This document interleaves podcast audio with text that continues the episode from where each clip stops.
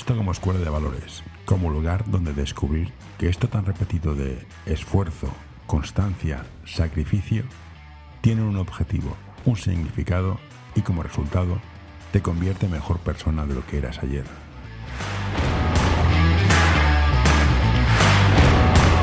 Hola Iván. Oh, joder, tienes, tienes un sonido de algo. ¿Tengo un sonido? No, no, que me ha sonado un sonido mío aquí por casa. Es que mi hija tiene que irse a a entrenar. Hola Iván, gracias por aceptar tomarte un café conmigo. Eh, cuéntame, ¿cómo llegaste a ser esto de entrenador? Eh, ¿Fuiste jugador? ¿Fuiste árbitro? ¿Cómo, entraste en este mundo?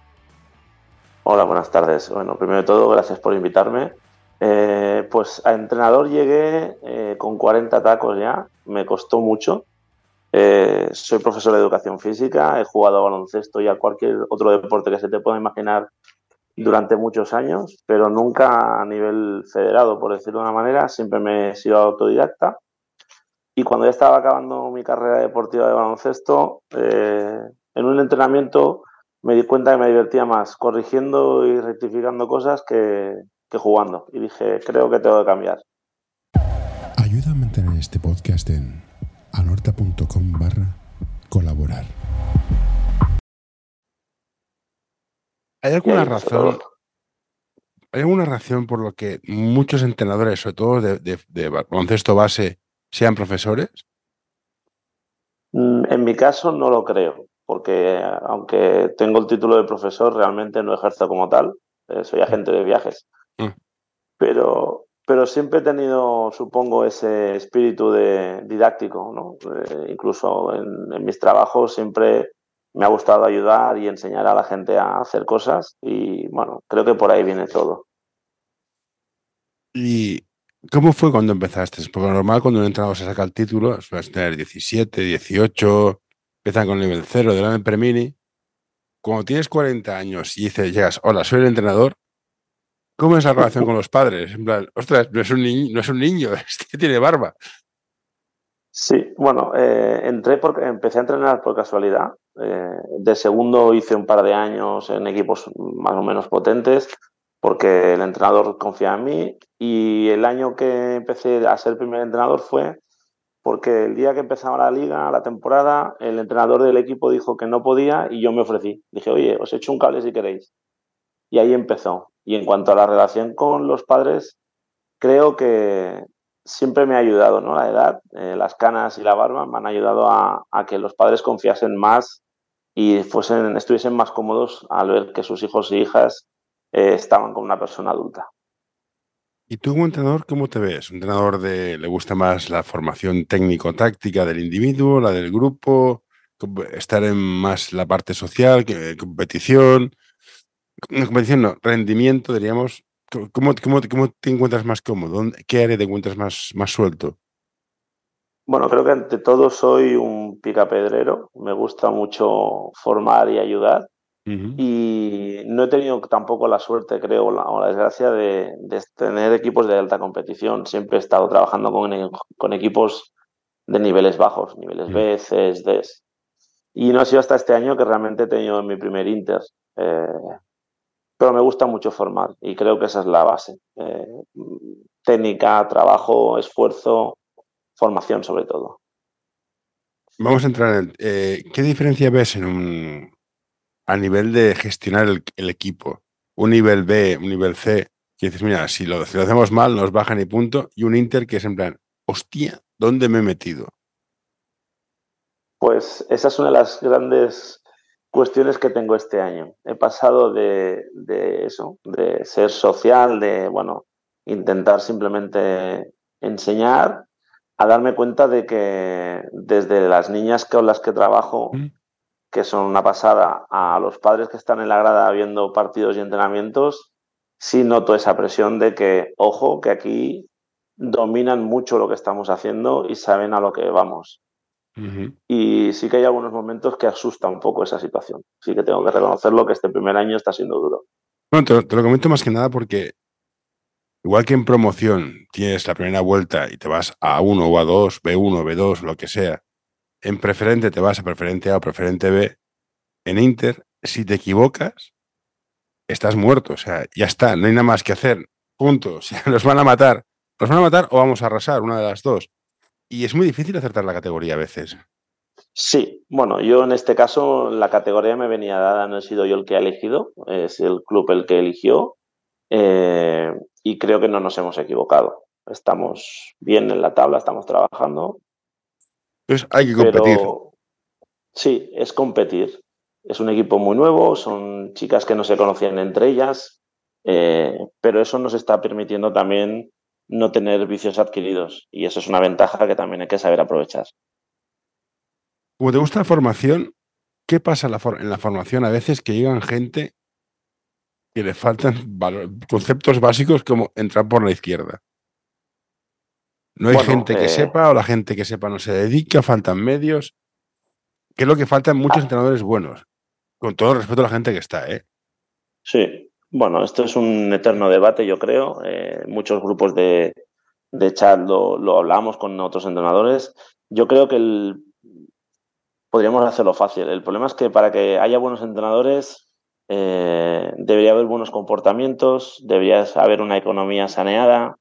Hay muchas condicionantes que, hacen que los buenos entrenadores no estén donde deban estar, sino donde, donde más exigencia hay, pero no donde mejor estarían colocados. Eh, dicho de otra manera, creo que los buenos entrenadores deberían estar en la base y los entrenadores menos buenos Mm, dejarse llevar por lo que les llega. Bueno, yo esto no es mis historias pasajeras, que creo que el, mejor entrenador han de estar donde, donde más ayuda al club. Y no necesariamente es en el EVA, sí, o, o sino en el Mini, o al revés. Hay gente que es un inútil educando a niños, pero es buenísimo haciendo técnica colectiva.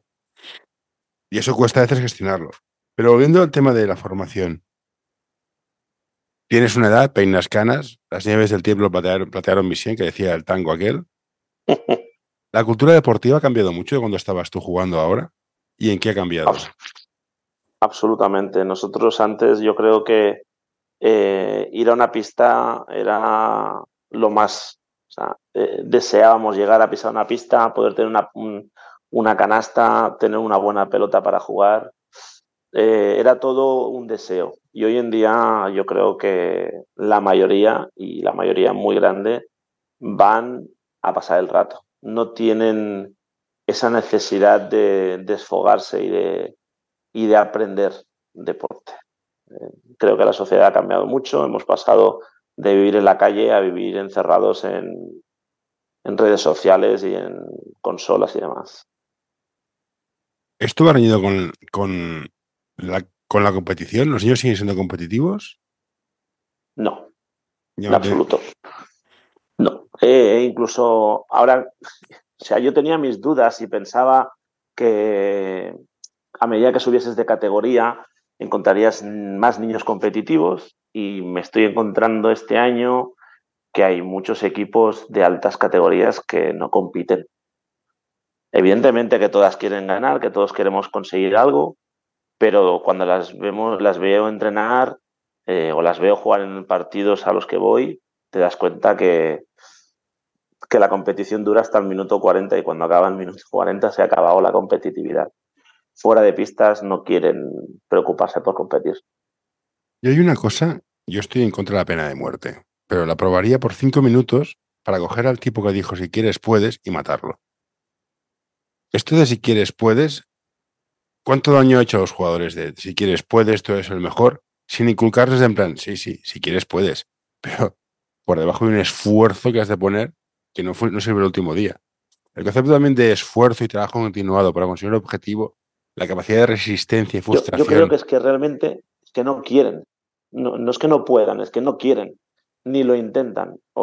te puedo poner un ejemplo de, un jugador que tengo ahora mismo en, en, en cadete, que eh, el otro día me decía, es que me gustaría eh, hacer partidos contra nivel A, me gustaría eh, hacer cosas con la Fede. Y le digo, pero ¿cuántas horas entrenas fuera de la pista? Y me dice, ninguna. Digo, entonces, yo te ayudo a que mejores, pero tienes que hacerlo fuera de pista. Y en ese momento mm, el niño desaparece del plano. Ya no, ya, ya, no, ya no quiere. O sea, se creen que con una hora de entrenamiento diario o tres horas semanales es suficiente. Y cuando les pides más, te das cuenta que no es así, que no lo quieren dar. ¿Y hasta qué parte es culpa de los padres? Porque yo de pequeño salía, estaba en la calle y corría, daba brincos por la calle. Yo como padre me niego a que mi hijo esté en la calle tal como está el patio. Llame paranoico, llame histérico. ¿No les hemos robado algo a los niños y es parte culpa nuestra de que estén atados a una consola o estén en casa los controlo? Totalmente. Eh, pero los padres, la sociedad, los peligros, pero también podríamos hablar de, la falta de medios, de la falta de dinero para tener más pistas, más horas de pista. Eh, vivo en una, población en la que hay, podemos decir, tres pistas de baloncesto fuera del pabellón y ninguna está asfaltada, por ejemplo. Bueno, y sí que podemos hablar que nosotros la pena de Sí, sí. Lo, ampliaría políticos, ¿eh? Yo soy de Barcelona. Sí, bueno. o sea, eh, lo que dices tú, eh, tienes pista como la tienes, has de compartir pista porque no hay pistas suficientes, tienes niños, pero es que no puedes cogerlos porque no tienes pistas para más equipos, llamas al ayuntamiento. Ah, pues no sabía nada, digo, no sabía nada, o sea, porque eres sordo, porque hay que ser, vas a la calle y lo ves, y no, no hay sitios, ni para básquet, ni para vóley, ni para fútbol sala. Es una puta vergüenza. Es un negocio como otro cualquiera y sacan pasta de ahí y ahí nos hemos quedado. Entonces, todo lo que no sean recursos para sacar dinero eh, no es una buena inversión para ellos. Entonces, estudiado educación física. ¿No es mejor prevenir que curar?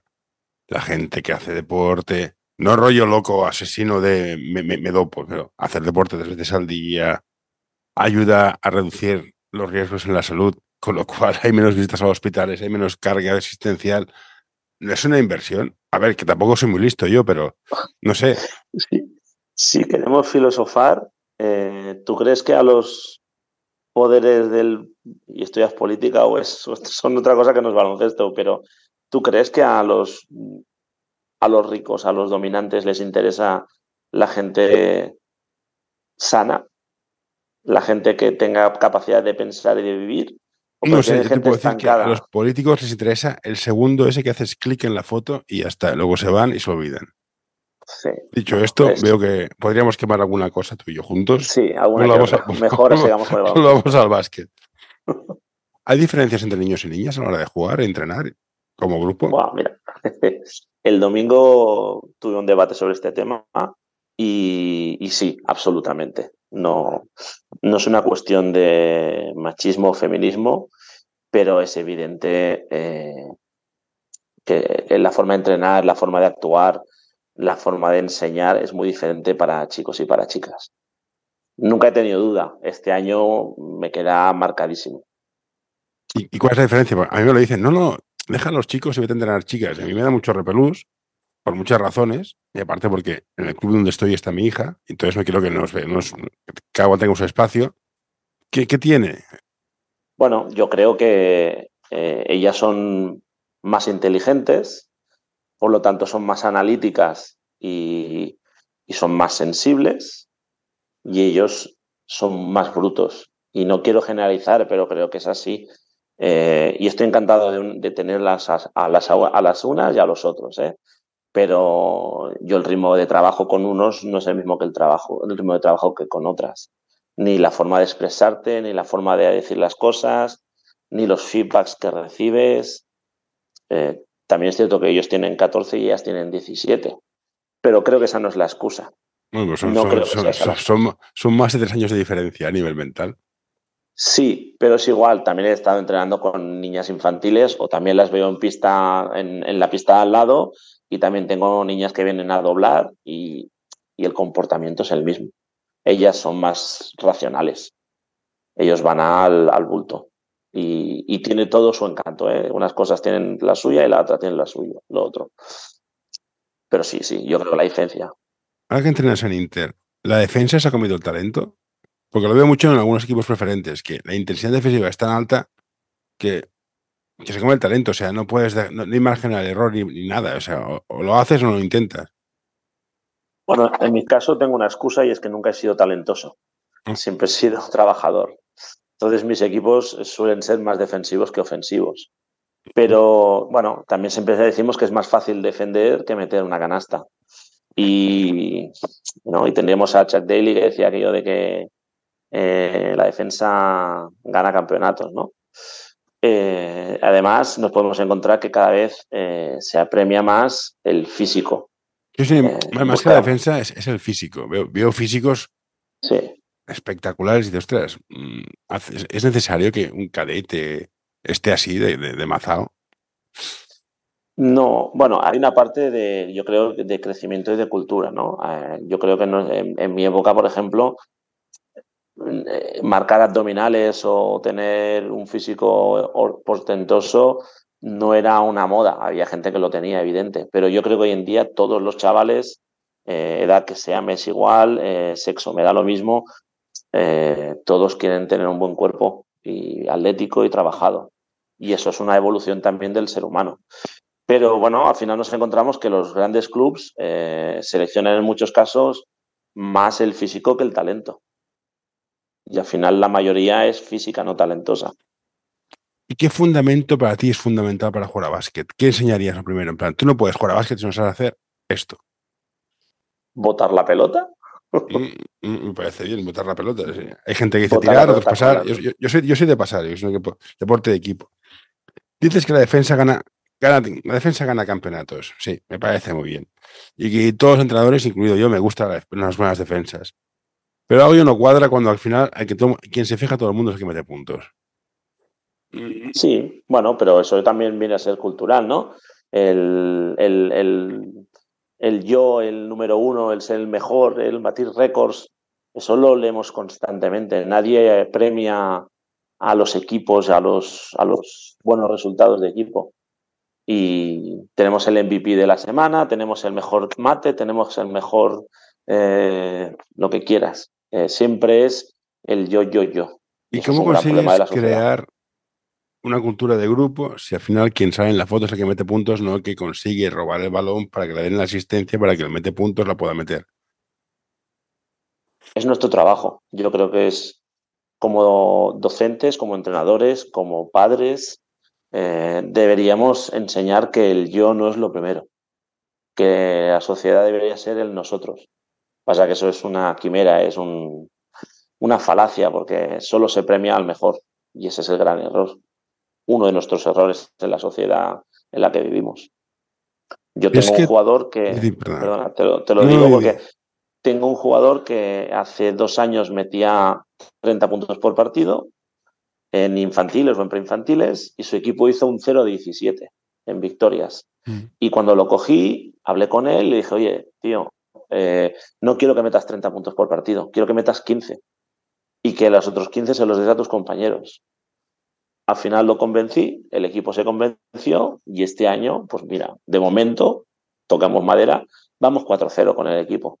Eh, he conseguido que el chaval se dé cuenta de que haciendo feliz a los demás, ¿eh? una asistencia hace feliz a dos, he conseguido que el equipo funcione mejor. Hoy quiero recomendarte este podcast.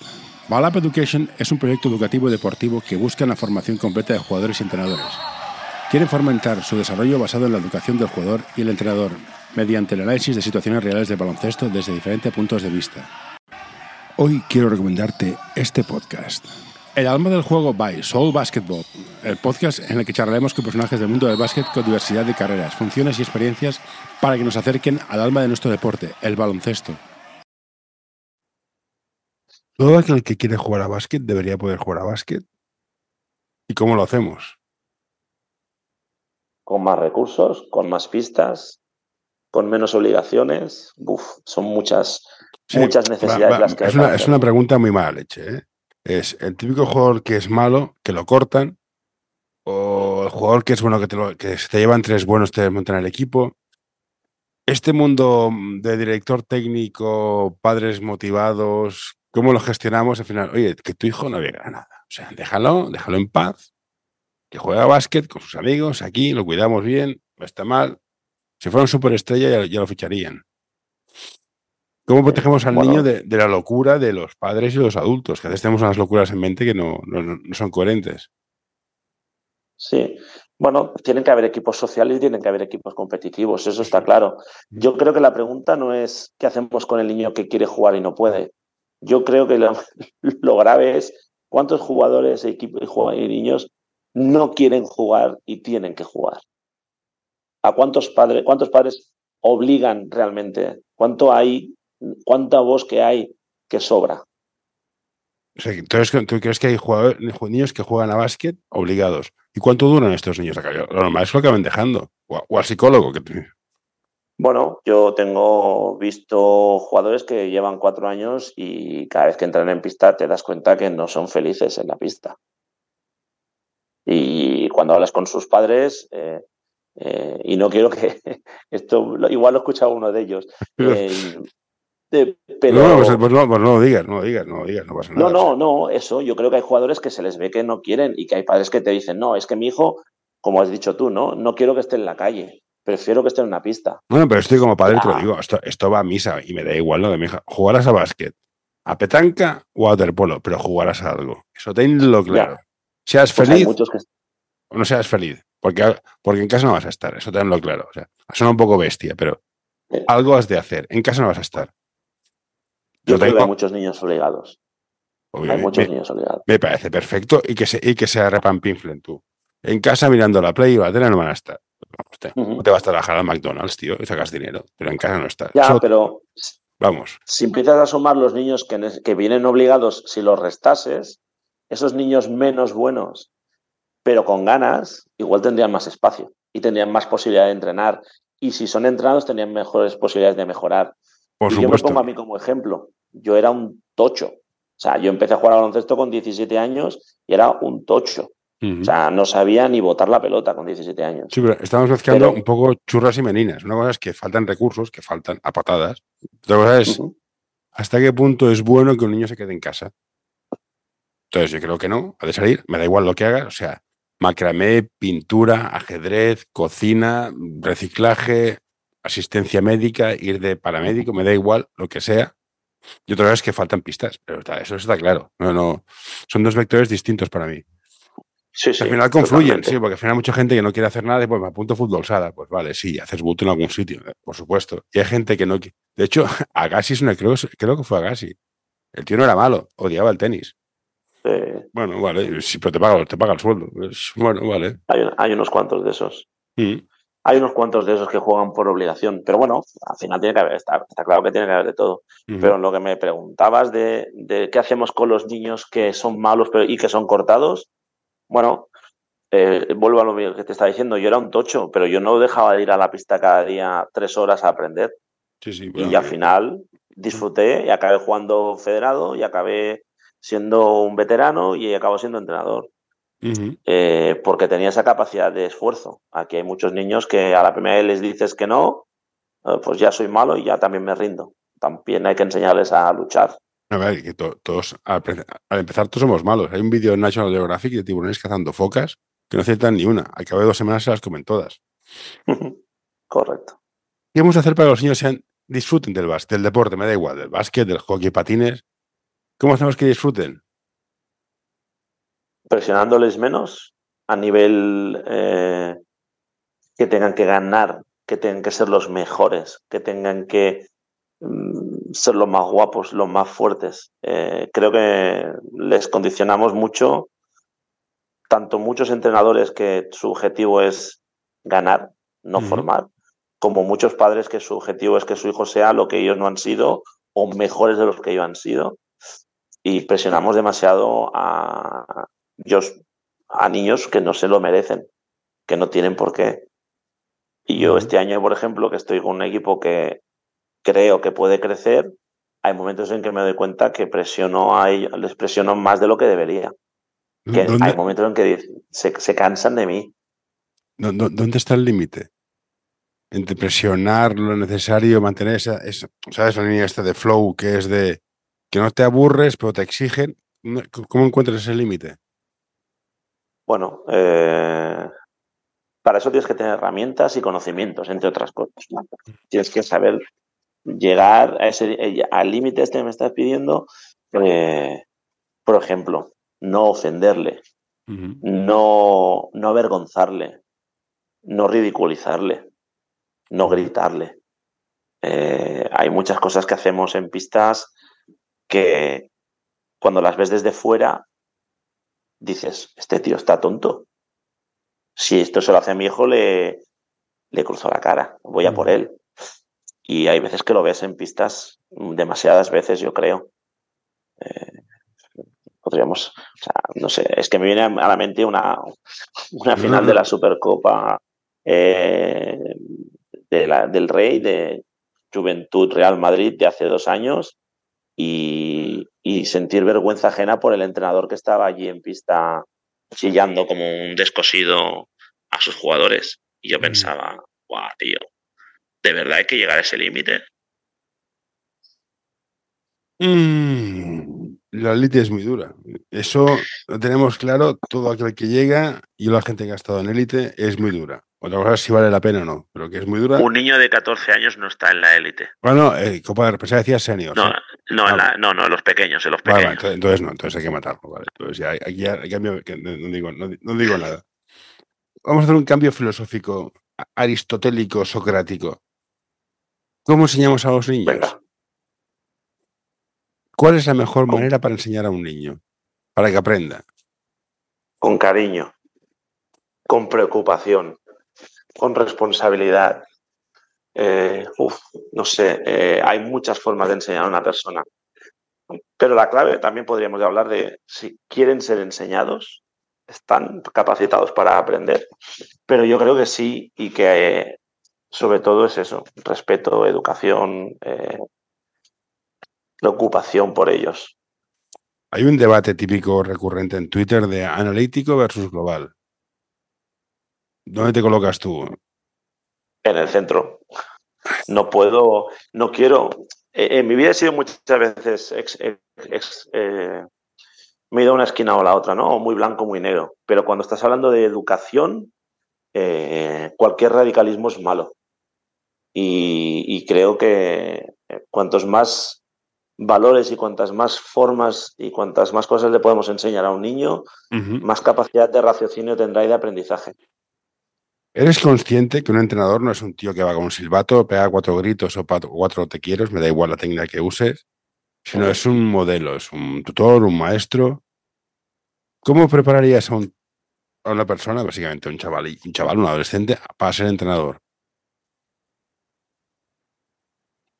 Primero de todo, le diría que observe, que aprenda de los demás y que se dé cuenta que lo que tiene que hacer es enseñar tal y como le gustaría ser enseñado. Que si no le gusta que le griten, que no grite. Que si no le gusta que le peguen, que no pegue y que si le gusta que le den un beso, pues que de vez en cuando dé un beso. y sobre todo que no se preocupe por ganar, que ese no, no tiene que ser su objetivo. ¿Y cómo definirías? Al final todo se de medir. ¿Cómo medirías tú el éxito de un entrenador? Yo siempre pienso que, que, que cada vez que yo entre en pista, los chavales del año anterior me saluden, es un gran éxito que si yo voy dando vueltas por el pabellón y los padres de un equipo que no es el mío me saludan porque me reconocen como entrenador, es un éxito. Ya lo de ganar es la leche. Vamos, si encima gano, ya la bomba. Pero no creo que sea ese, no, es mi objetivo. Siempre digo que yo no soy un entrenador competitivo. Sí competente, pero no competitivo. Porque mi objetivo no es ganar, mi objetivo es enseñar. Si te gusta este episodio, por favor, deja un comentario o compártelo con tus amigos. Ya sé que es una pesadez y todos lo pedimos, pero ayuda bastante. Correcto. Y ya para acabar, ¿estás a favor o en contra de los stages de preparación de los niños? Que en, el caso de niños son, vamos, nos vamos de fiesta a por viento, o sea, el torneo de apertura, el torneo de clausura, esto que va, se va todo, todo, todo el equipo a un sitio, hacer el burro en un hotel para jugar, para jugar cinco partidos en un fin de semana. ¿Estás a favor o en contra? Bueno, yo lo he utilizado, y, pero lo he utilizado siempre a posteriori. O sea, se lo han tenido que ganar. Creo que es una forma de, convivir, de aprender, de formar, pero siempre ganándoselo primero. No es porque sí toca y ya está. Nunca hago un es de pretemporada a un equipo que no conozco, por ejemplo. Vale. Ni me voy a pues jugar amistoso. Perfecto, Iván. Pues gracias por participar. Ahora no te vayas, te haré, pararé de grabar te cuento cuatro cosas y, y fantástico. Muchas gracias por participar. por invitarme. Hey, what you doing there? Get away. Don't, no, don't you touch that. No, don't you pull that plug. No,